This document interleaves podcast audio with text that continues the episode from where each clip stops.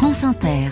Capture d'écran avec vous, Eva Rock. Vous remontez le temps. Oui, le 7 mars 1985, chez les disquaires, une chanson attire tous les regards et tous les dollars. There comes a time when we heed a certain call, when the world must come together as one. Vous la connaissez tous, hein Bah oui.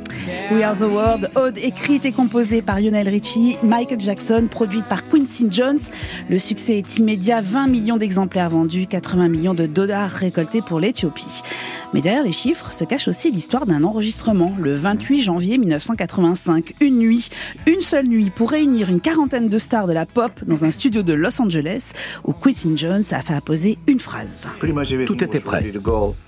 Quincy m'a demandé un bout de papier et il a écrit la meilleure phrase qui soit. Laissez votre ego à l'entrée. Comment a-t-il réussi à faire venir autant de stars? Ah ben la bonne idée fut de caler l'enregistrement à l'issue de la cérémonie des American Music Awards. Une partie des, a- des artistes présents filent au studio avant d'être rejoints par Diana Ross, Stevie Wonder, Bette Midler, Ray Charles ou encore Bruce Springsteen. Michael Jackson est déjà là et Quincy Jones vient de le convaincre de poser sa voix. J'étais dans la pièce en train de régler les éclairages. Michael Jackson était en train d'écouter au casque. Et soudain, il s'est mis à chanter.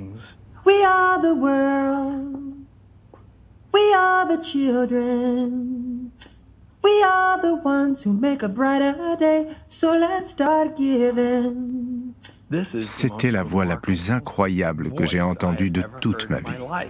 Et c'était donc la première prise de Michael Jackson que l'on découvre ensuite prostré quand l'artiste Bob Geldof explique en préambule à l'enregistrement la situation en Éthiopie, la famine, l'absence totale d'eau et les cadavres qui s'amoncellent. Un message tel un électrochoc pour pousser les artistes à donner le meilleur d'eux-mêmes. Et ça a marché? Oui, alors enfin presque, parce que certains étaient un peu plus concentrés que d'autres.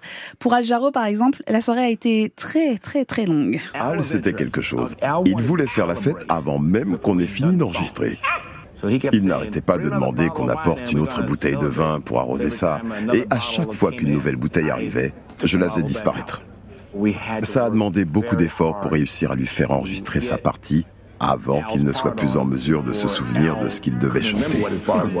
Histoire racontée par Lionel Richie lui-même. La nuit entière a été filmée. On découvre la fatigue sur les visages. On sent les tensions, les énervements parfois. L'émotion aussi, comme celle de Diana Ross, qui ne veut absolument pas que l'enregistrement se termine. On sourit en écoutant les blagues de Ray Charles et Stevie Wonder. On rit franchement en comprenant que ce bruit parasite, qui perturbe l'enregistrement depuis un moment, est dû au kilo de bijoux portés par Cindy Lauper. Dans ce cœur extraordinaire, pourtant, un homme reste en retrait, presque apeuré. Bob Dylan est perdu. Et quand il s'agit d'exécuter son solo, un seul artiste peut l'aider. Steve, can you play it one time? Le seul catalyseur pour lui permettre de se sentir à l'aise, c'était Stevie Wonder. Stevie est un imitateur extraordinaire. Stevie chantait en imitant le timbre de Dylan.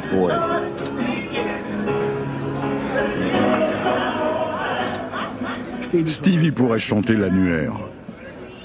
Quand vous êtes en sa présence, vous côtoyez un génie. There's a choice worth making. We saving our own lives. It's true, we make a better day. Just you and me.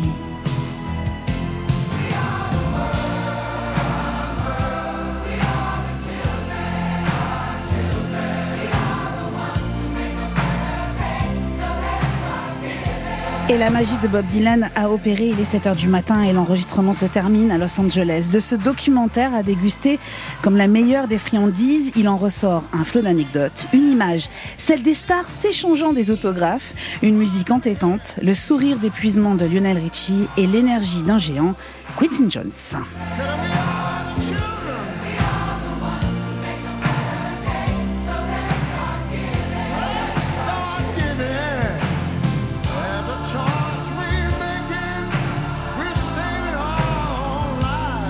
The Greatest Night in Pop, c'est un documentaire à voir sur Netflix. Merci pour cette très belle capture d'écran, Eva Rock.